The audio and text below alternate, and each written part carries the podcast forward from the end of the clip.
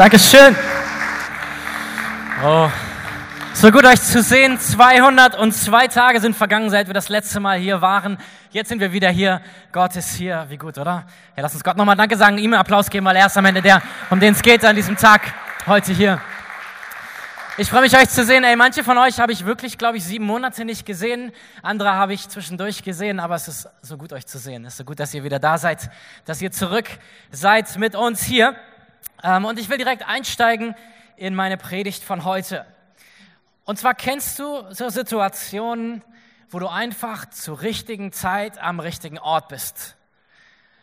Dieser Moment, diese Situation, sie ist einfach, sie ist einfach perfekt. Vielleicht war es das erste Date mit der Person, die du dann später auch geheiratet hast, dass du wusstest, wow, dieser Moment, er ist genau richtig zu genau dieser Zeit.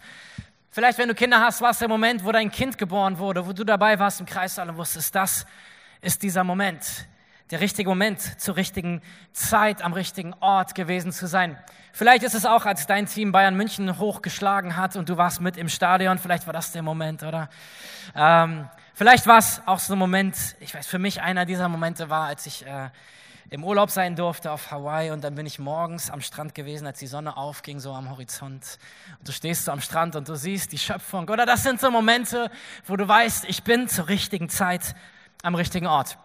Aber es gibt ja auch Momente im Leben, da merkt man, ich bin zur richtigen Zeit am falschen Ort. Vielleicht kennst du das auch schon. Du warst mit irgendwem verabredet irgendwo und äh, du gehst dahin, aber die andere Person ist da irgendwie nicht. Wir hatten im letzten Jahr äh, ein Gespräch, oder im vorletzten inzwischen schon, mit einem äh, Pärchen, was wollte, dass ich sie traue, dass ich ihre Hochzeit mache. Naja, und wir haben uns per E-Mail haben wir kommuniziert, auch dass wir uns treffen wollen, dass wir die Hochzeit miteinander planen wollen. Und äh, wir haben uns auf den Weg gemacht. Ich hatte aus der E-Mail sozusagen die Adresse mir rausgesucht, die dort drin stand. Das war so ein Dorf südlich von Mainz. Wir haben uns auf den Weg gemacht, sind dorthin gefahren ähm, und standen vor einem Haus ohne Klingelschilder, ohne Namen, ohne Wohnung. Da war irgend so ein Laden. Das Gute war, dass ich auch die Handynummer nicht hatte von der Person, mit der ich mich treffen wollte. Ich hatte nur diese E-Mail und ich hatte die Festnetznummer da drin, also habe ich die angerufen, da ging auch niemand dran. Und äh, dann fiel mir ein, dass wir eine gemeinsame Bekannte haben, also habe ich die versucht anzurufen und sie ging nicht an ihr Telefon. Dann habe ich den Sohn unserer gemeinsamen Bekannten angerufen und gefragt, ob seine Mutter zu sprechen ist und er war, glaube ich, nicht bei ihr oder so. Naja, zur richtigen Zeit, offensichtlich am falschen Ort. Es hat total genervt. Ähm, und irgendwann hat sie mich dann doch zurückgerufen und meinte, ja, hier ist seine Handynummer und so weiter. Wir haben ihn angerufen. Und er meinte, ja, ähm, also ihr steht im falschen Ort. Das, das ist unser Geschäft. Wir wohnen einen Ort weiter. Und dann hat er uns seine Adresse gegeben und wir waren dann doch noch am richtigen Ort. Also du kannst zur richtigen Zeit am falschen Ort sein und du kannst auch zur falschen Zeit am richtigen Ort sein. Ich habe mal mit einem Freund eine Wanderung auf einen Berg gemacht und da hieß es, dass von diesem Berg eine gigantische Aussicht ist. Wir sind den Berg hochgewandert und als wir oben waren, war der Nebel so dicht, dass wir zwei Meter weit gesehen haben. Zur richtigen Zeit am falschen Ort oder zur falschen Zeit am richtigen Ort. Ich finde in meinem Leben und gerade in der letzten Zeit fühlt es sich manchmal nicht so an, als ob wir zur richtigen Zeit am richtigen Ort wären, oder? So, wenn, wenn der Lock, als der Lockdown kam und wir hier fest saßen in Deutschland im Regen, da dachte ich so, also ich hätte jetzt auch nichts dagegen, in, in einem Land zu leben, in Südeuropa, wo es ein bisschen sonniger ist oder so, oder irgendwo anders auf der Welt, wo es kein Corona gibt oder so, ähm, an einem anderen Ort zu sein oder vielleicht auch einfach zu einer anderen Zeit, oder? Zu einer Zeit, wo Corona schon wieder durch ist zur richtigen Zeit am richtigen Ort und nicht in dieser Phase, nicht in dieser Zeit, die so nervt, die so herausfordernd ist, die so voller Dinge ist, auf die wir keinen Bock haben, oder? Aber irgendwie ist die Zeit so, wie sie ist. Zur richtigen Zeit am richtigen Ort.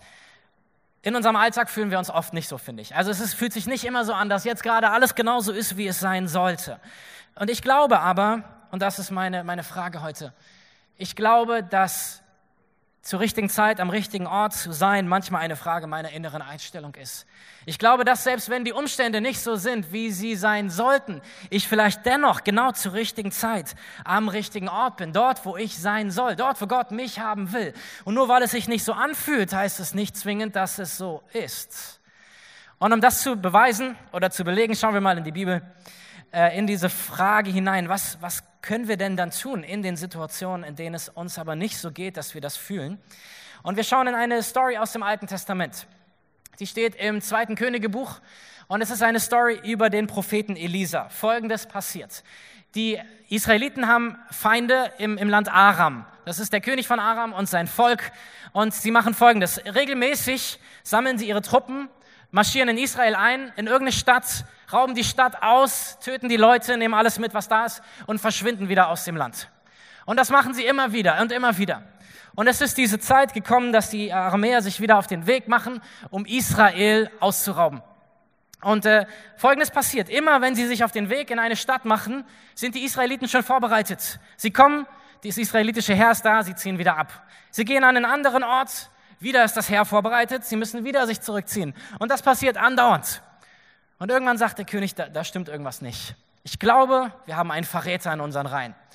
Also sammelt er all seine Heerführer, all seine Generäle und sie besprechen sich und er sagt, Leute, wie kann das sein? Überall, wo wir sind, ist das Volk schon vorbereitet, sind die Israeliten schon vorbereitet. Wie geht das? Wer von euch ist ein Verräter? Und er bekommt eine überraschende Antwort, die ich euch vorlesen möchte. Wenn ihr eure Bibeln dabei habt, 2. Könige 6 ab Vers 12, schlag mal mit mir auf. 2. Könige 6, ansonsten seht ihr es auch hier vorne angeblendet.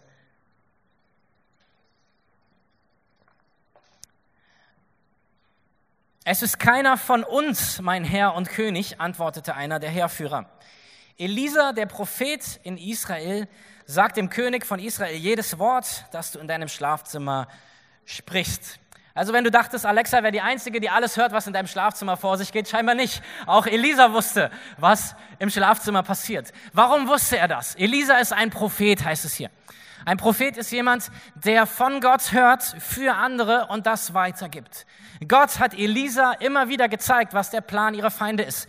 Er hat Elisa gezeigt und gesagt, hier in dieser Stadt wird der nächste Angriff sein. Er geht zum König, sagt, in dieser Stadt kommt der nächste Angriff. Der König zieht seine Truppen dorthin und diese Stadt ist geschützt. Und dann geht es wieder weiter zur nächsten Stadt. Elisa hört wieder von Gott. Er gibt es dem König weiter und die Stadt ist beschützt. Und so passiert es immer und immer wieder. Gott ist also derjenige, der Elisa zeigt, was die Feinde vorhaben. Vers 13. Da befahl der König, geht und stellt fest, wo Elisa sich aufhält. Dann schicken wir Leute hin, die ihn gefangen nehmen sollen. Er erhielt die Nachricht, Elisa ist in Dothan.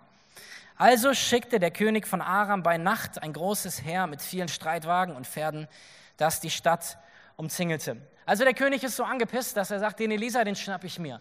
Und er nimmt sein ganzes Heer. Er darf ich das so sagen, angepisst? Ja, also der König ist angepisst, okay. Er, Ihr habt mich so verwirrt angeschaut. Der, der, König nimmt sein Heer und umlagert diese Stadt. Und man denkt ja, eigentlich ist es ein bisschen Overkill. Er nimmt seine ganzen Truppen, um einen Mann festzunehmen. Aber dieser eine Mann, er ist ihm so gefährlich, dass er sich auf den Weg macht mit seinem Heer, um diese Stadt zu umlagern, um Elisa gefangen zu nehmen. Vers 15. Als der Diener des Propheten am nächsten Morgen aufstand, aus dem Haus trat, war die Stadt umgeben von Truppen, Pferden und Streitwagen.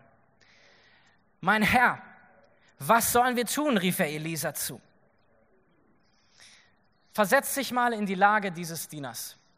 Du stehst morgens auf, du kommst aus deinem Haus, aus deiner Wohnung und du merkst, dass der ganze Wohnblock umzingelt ist von einer feindlichen Macht, okay?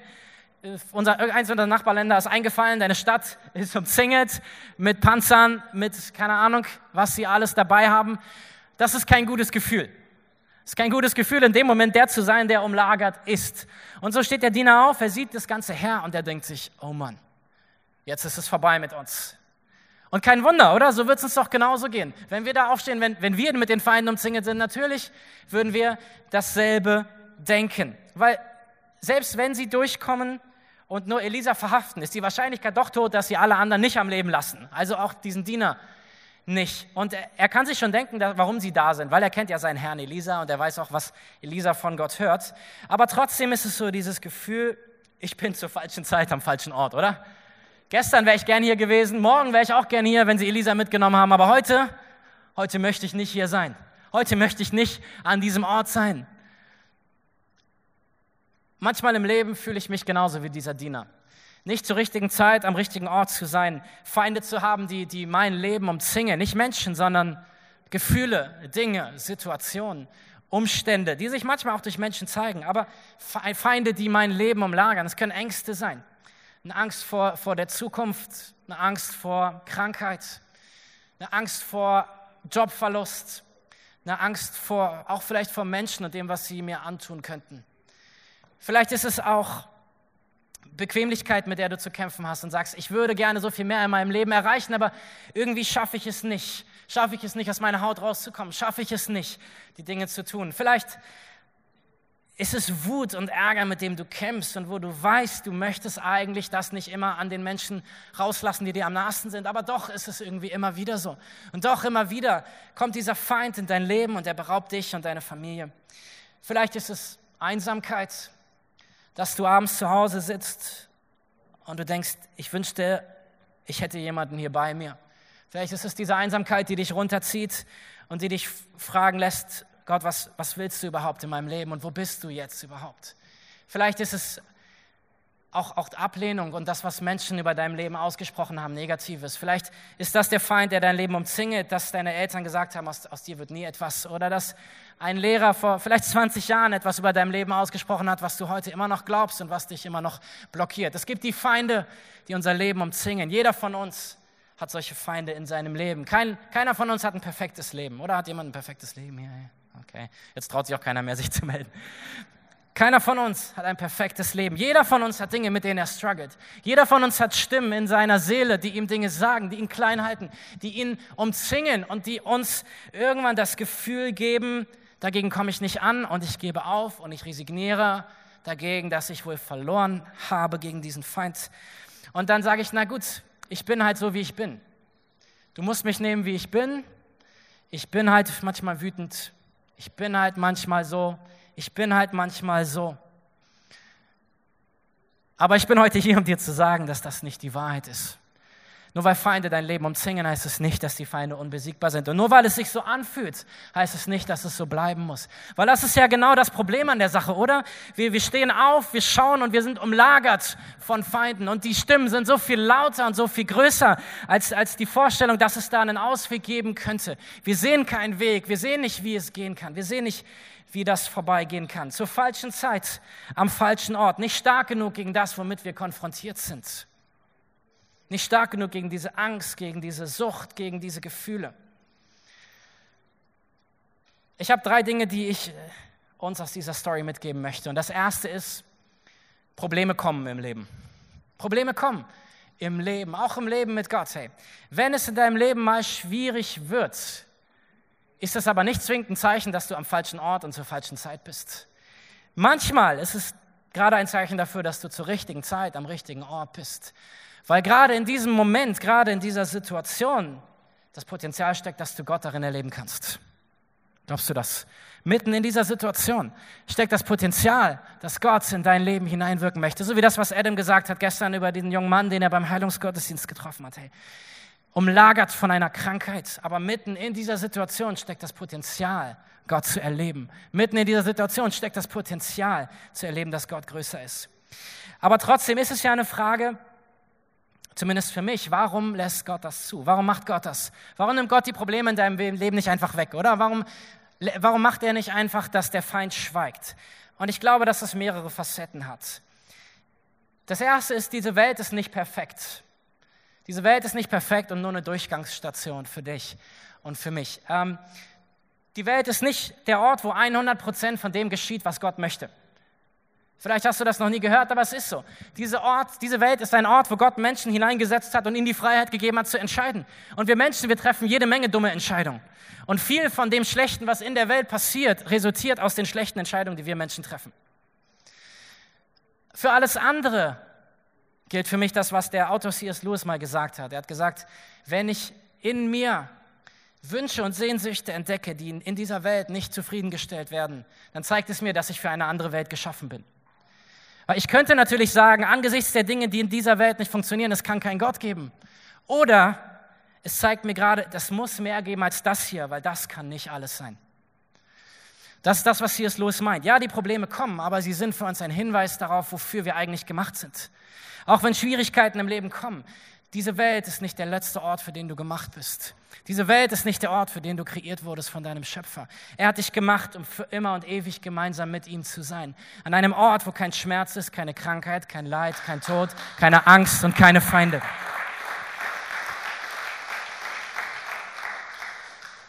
Und so glaube ich, ist dieser Perspektivwechsel für uns immer wieder wichtig zu verstehen. Ja, dieses Leben, es fühlt sich manchmal lang an, aber sprich mal mit mit Leuten, die wirklich richtig, richtig alt sind. Mein Opa ist 100 geworden, okay. Am Ende hat er irgendwann nur noch gesagt, ich würde gerne nach Hause gehen zu meinem Vater im Himmel, zu Gott. Das Leben ist dann am Ende doch kürzer, als es sich anfühlt. Und es ist dieses Wissen, dass Gott uns nicht nur für diese Welt gemacht hat, sondern diese Welt ist eine Durchgangsstation in, in die ewige Realität. Adam hat es gesagt, Gott selbst ist Mensch geworden. Er hat seinen Sohn geschickt in diese Welt, um zu sterben für dich und für mich, damit wir den Weg frei haben zu Gott. Und Jesus spricht darüber, dass er uns ein ewiges Leben schenkt. Das ist ein Leben, was nur nicht nur in diesem Leben ist, gemeinsam mit Gott, sondern über dieses Leben hinaus. Dafür bist du kreiert. Herausforderungen kommen, hey, aber sie sind ein Zeichen dafür, dass es, dass eine bessere Zeit kommt. Dass eine bessere Zeit kommt, spätestens nach diesem Leben, aber auch in diesem Leben. Das ist für mich eine zweite Facette. Herausforderungen machen dich stärker. Ich bin angemeldet in einem Fitnessstudio bei mir um die Ecke.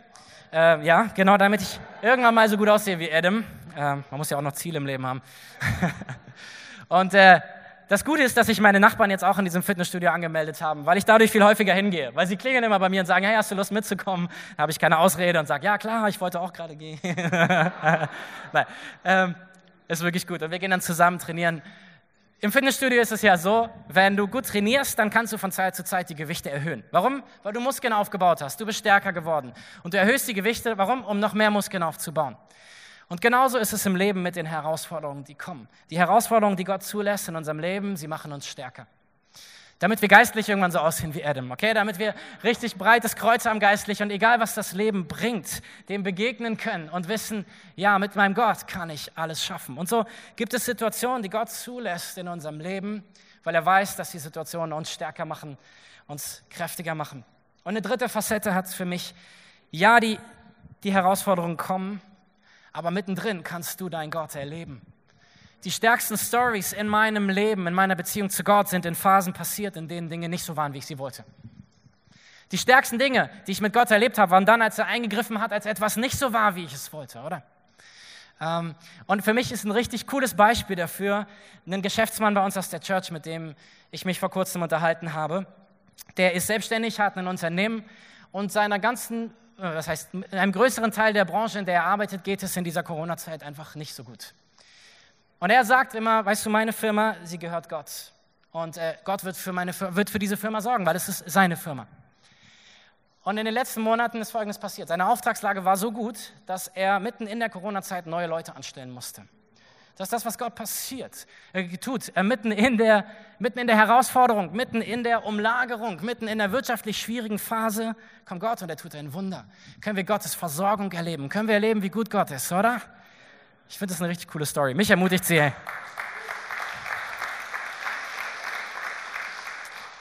Ein anderes Beispiel dafür ist mir eingefallen. Als ich elf Jahre alt war, sind äh, meine Eltern und meine Geschwister und ich, wir sind umgezogen nach Berlin. Ich bin in Nordhessen geboren und als ich elf war, sind wir nach Berlin gezogen. Gott hatte meine Eltern gesagt, Berlin ist der nächste Ort für euch, wo äh, ihr hingehen sollt. Meine Eltern haben das ein Jahr bevor wir gegangen sind entschieden gesagt, ja, wir sollen nach Berlin gehen. Ein paar Monate später stand dann auch der Job fest für meinen Dad. Und sie haben ein Umzugsdatum festgelegt und haben für dieses Umzugsdatum einen LKW bestellt. Sie haben ihre Wohnung aufgegeben, gekündigt und der neue Job stand dann ja auch an. Es gab nur ein Problem. Wir hatten keine Wohnung. Vielleicht kennt ihr das in Frankfurt. wir hatten keine Wohnung und wir waren eine Familie, oder wir sind nach wie vor eine Familie mit vier Kindern. Wir waren zu sechst. Das ist gar nicht so easy, mal eben schnell eine Wohnung zu finden, die gut ist und die bezahlbar ist. Und meine Eltern haben sich verschiedene Wohnungen angeschaut und so und irgendwie nichts ergab was. Und die Zeit kam immer näher von diesem Umzugsdatum, was sie festgelegt hatten. Und stell dir mal vor, was das für ein dummes Gefühl ist, oder? Du hast deinen LKW, nur hast noch keine Wohnung. Du weißt, wann du umziehst, du weißt nur noch nicht wohin. Und der Tag kam näher und näher, näher. Und ich, das ist ja etwas, was dir Angst machen kann und Sorge machen kann, oder? Du bist ja nicht nur für dich verantwortlich, sondern auch für die vier Kinder, die du hast. Und ähm, meine Eltern wussten aber, dass Gott gesagt hat, wir sollen nach Berlin gehen und deswegen wussten sie, er wird eine gute Wohnung für uns haben. Wir haben uns also auf den Weg nach, äh, nochmal nach Berlin gemacht. Ich glaube, oh, muss zwei Wochen vorher gewesen sein. Wir haben noch eine Wohnung angeschaut und den Vertrag für die Wohnung haben wir dann eine Woche vor dem Umzug unterschrieben. Und es war eine großartige Wohnung. Wir haben da richtig gerne drin gewohnt über Jahre. Gott hat großartig versorgt. Mitten in den Herausforderungen versorgt Gott. Auch wenn wir denken, Gott, warum dauert das so lange? Warum habe ich diese Wohnung noch nicht? Zur richtigen Zeit, am richtigen Ort, um ein Wunder von Gott zu erleben. Zur richtigen Zeit, am richtigen Ort. Und ich will dich einladen, dass du diese Perspektive mit mir einnimmst. Das, das Leben ist manchmal herausfordernd, aber es das heißt nicht, dass du am falschen Ort bist. Das Leben kommt manchmal mit Dingen, die, wir, die nicht so sind, wie wir sie uns wünschen. Aber es ist der Ort, der das Potenzial hat, dass dein Gott eingreift, dass dein Gott ein Wunder tut in deinem Leben. Ich glaube, dass es für dich die richtige Zeit ist, Gott zu erleben. Ich glaube, dass es für dich die richtige Zeit ist, zu erleben, wie dein Gott eingreift in deinem Leben und handelt. So ist es auch in unserer Story hier. Der Diener steht auf und er denkt sich, oh Mann, falscher Tag, falscher Ort. Aber Gott denkt sich, richtiger Ort, richtige Zeit. Ich werde dir zeigen, was ich kann. 2. Könige 6 ab Vers 16 geht es weiter. Hab keine Angst, sagte Elisa, denn es sind mehr auf unserer Seite als auf ihrer. Und er betete, Herr, öffne ihm die Augen und lass ihn sehen. Da öffnete der Herr dem Diener die Augen und als er aufblickte, sah er, dass das Bergland um Elisa herum voll feuriger Pferde und Streitwagen war. Der Diener ist ziemlich gestresst und ich wäre es auch. Elisa ist tiefenentspannt. Stell mir vor, dass der Diener Elisa ruft und sagt, Elisa, Elisa, komm mal her, guck mal hier, das ganze Heer. Und Elisa sagt sich, ja und? Ja und? Und der Diener sagt, ja guck doch mal, hier die ganzen Feinde, die wollen dich gefangen nehmen, hast du keine Angst? Und Elisa sagt, nee, wieso? Unsere Reaktion ist, glaube ich, anders als die von Elisa in Momenten, in denen die Feinde aufziehen in unserem Leben. Es gibt eigentlich zwei Reflexe, die wir haben. Entweder wir stehen auf und wir kämpfen und wir sagen, ich muss das jetzt irgendwie besiegen und aus meiner Kraft stehe ich auf und ich versuche es irgendwie hinzukriegen. Oder ich gebe auf und sage, wir sind alle verloren. Wir werden alle sterben.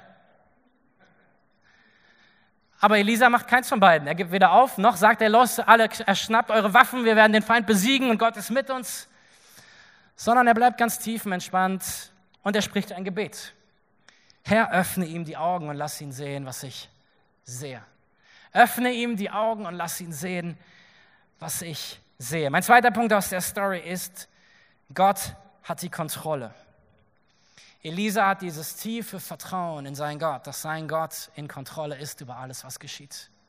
Er hat es in seinem Leben schon oft erlebt. Elisa ist ein Mann, der viele Wunder mit Gott erlebt hat. Und so weiß er auch in diesem Moment, hey Gott, er ist hier bei mir. Er lässt mich auch in diesem Moment nicht allein. Er hat es in seinem Leben schon häufig erlebt und er wird es auch hier erleben. Und was auch immer in deinem Leben gerade vor sich geht, das will ich dir zusprechen. Dein Gott, er hat die Kontrolle.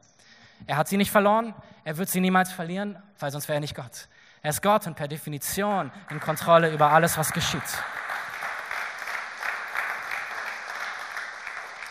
Auch Corona bringt ihn nicht aus der Ruhe.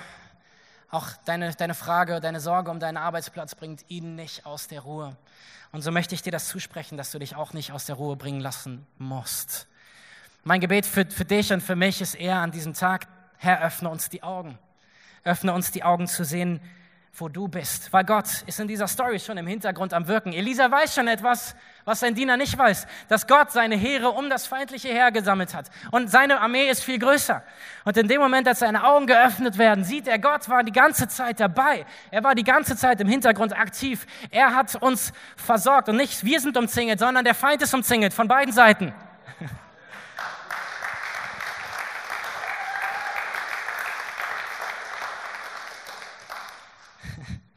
Das finde ich ein cooles Bild, oder? Hey, der Feind ist umzingelt von beiden Seiten. Nicht mehr ist der Feind sozusagen der, der uns umgibt, sondern wir werden von innen nach außen hin bekämpfen und von außen nach innen wird Gott für uns kämpfen.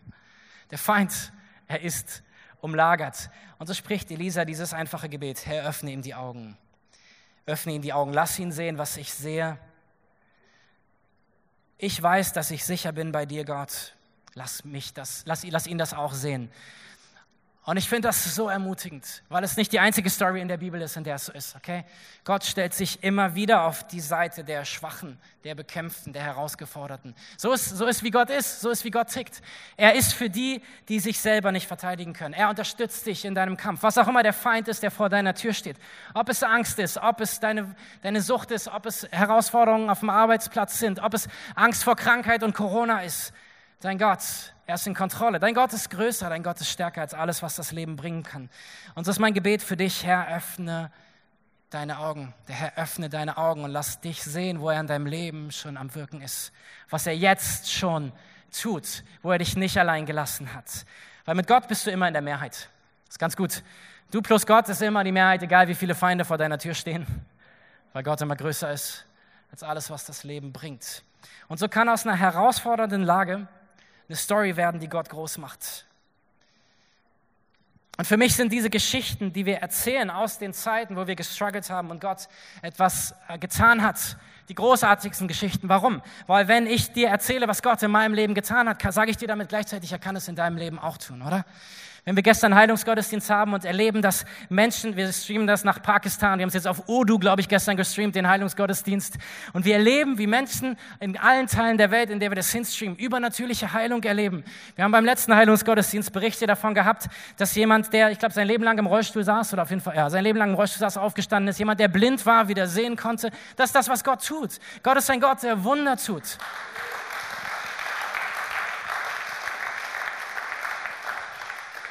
Herausfordernde Lagen können die Vorbereitung für ein Wunder sein, was Gott tut. So auch in dieser Story. Es geht weiter mit Vers 18. Als das aramäische Heer gegen sie vorrückte, betete Elisa zum Herrn, mach sie doch alle blind. Und der Herr tat, worum Elisa ihn gebeten hatte. Daraufhin sagte Elisa zu ihnen, ihr habt den falschen Weg genommen. Das ist nicht die richtige Stadt.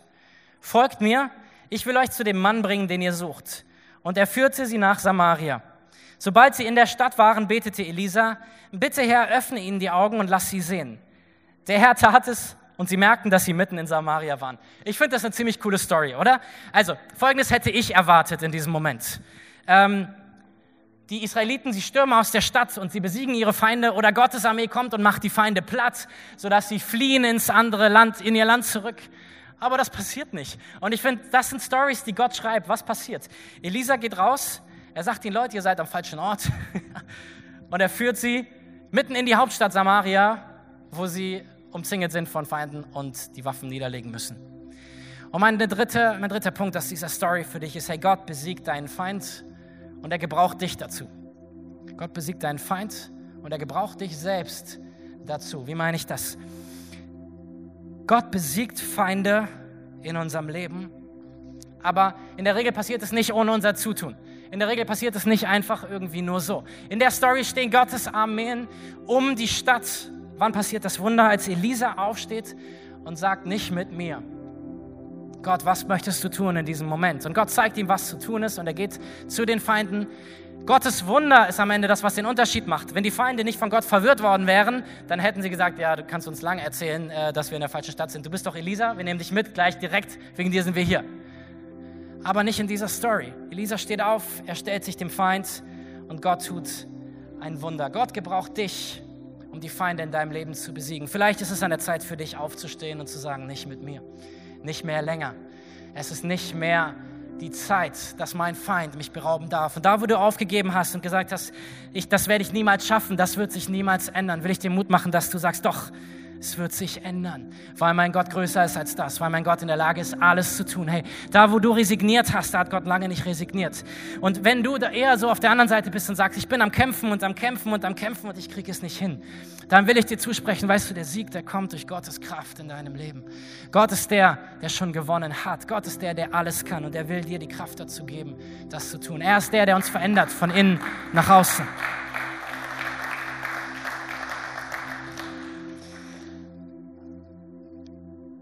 Und meine Frage an dich aus dieser Story heraus ist noch eine zweite, nämlich für wen kannst du Elisa sein? Für wen kannst du Elisa sein? Okay, wenn Elisa nicht connected gewesen wäre mit Gott in diesem Moment, dann wäre vielleicht eine ganze Stadt platt gemacht worden. Aber weil er in dem Moment sieht hinter das Sichtbare, erlebt er, wie Gott ein Wunder tut. Und werden alle gerettet. Für wen kannst du Elisa sein? Wen hast du in deiner Nähe? Wo du weißt, diese Person hat aufgegeben, hat sich aufgegeben, hat an irgendeiner Stelle aufgegeben, äh, etwas unter die Füße zu kriegen, den Kampf gegen ihren Feind zu gewinnen. Und wem kannst du zusprechen und sagen, weißt du, Gott ist schon dabei, etwas zu tun in deinem Leben. Für wen kannst du beten? Herr, öffne ihr die Augen. Herr, öffne ihm die Augen zu sehen, was ich sehe. Ich durfte dich in meinem Leben erleben. Jetzt tu dasselbe auch im Leben von, von dieser Person. Für wen kannst du jemand sein, der Augen öffnet? Für wen, für wen kannst du Elisa sein? Wem kannst du helfen, Dinge, die, die runterziehen, die zerstören, in den Griff zu kriegen? Für wen kannst du da sein, um frei zu werden von Angst, von Wut, von Bequemlichkeit, von Einsamkeit? Du bist von Gott geschaffen für eine Zeit wie diese. Du bist zur richtigen Zeit am richtigen Ort, um von Gott gebraucht zu werden im Leben von anderen Menschen. Gott gebraucht dich genau dort, wo du bist. Dort, wo du bist, an deiner Uni mit deinen Kommilitonen, dort in deinem Job mit deinen Arbeitskollegen, dort in deiner Nachbarschaft, wo du bist, dort mit, mit deinen Freunden, dort, wo du bist, setzt Gott dich zur richtigen Zeit an den richtigen Ort, damit du ein Ermutiger, eine Ermutigerin sein kannst. Damit du Menschen zusprechen kannst, dass dein Gott ist, der sie liebt. Dass dein Gott ist, der Gutes tun will in ihrem Leben. Glaubst du das? Glaubst du, dass das Gott dich gebrauchen möchte?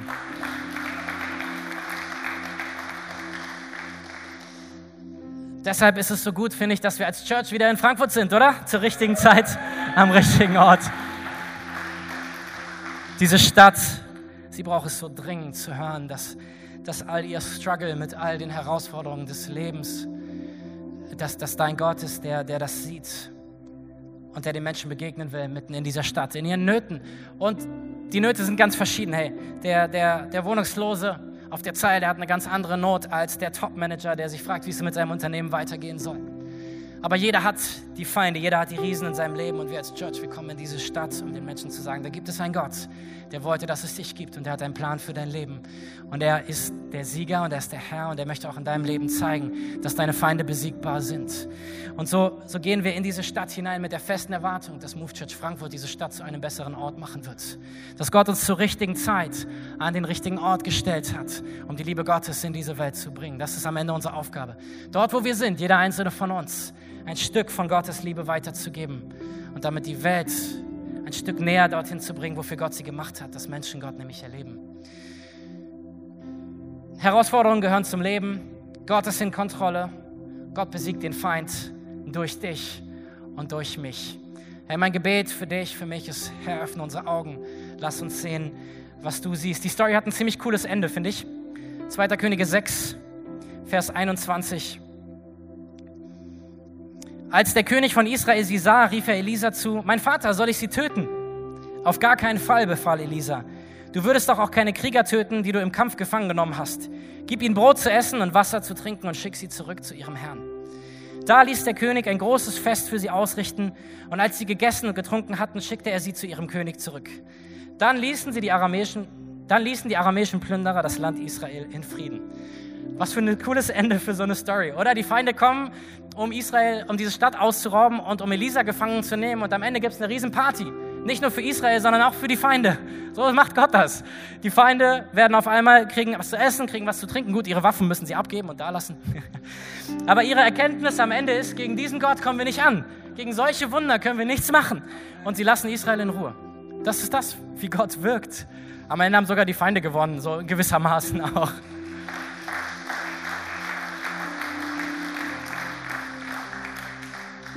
Lass uns zusammen aufstehen, dort wo wir stehen.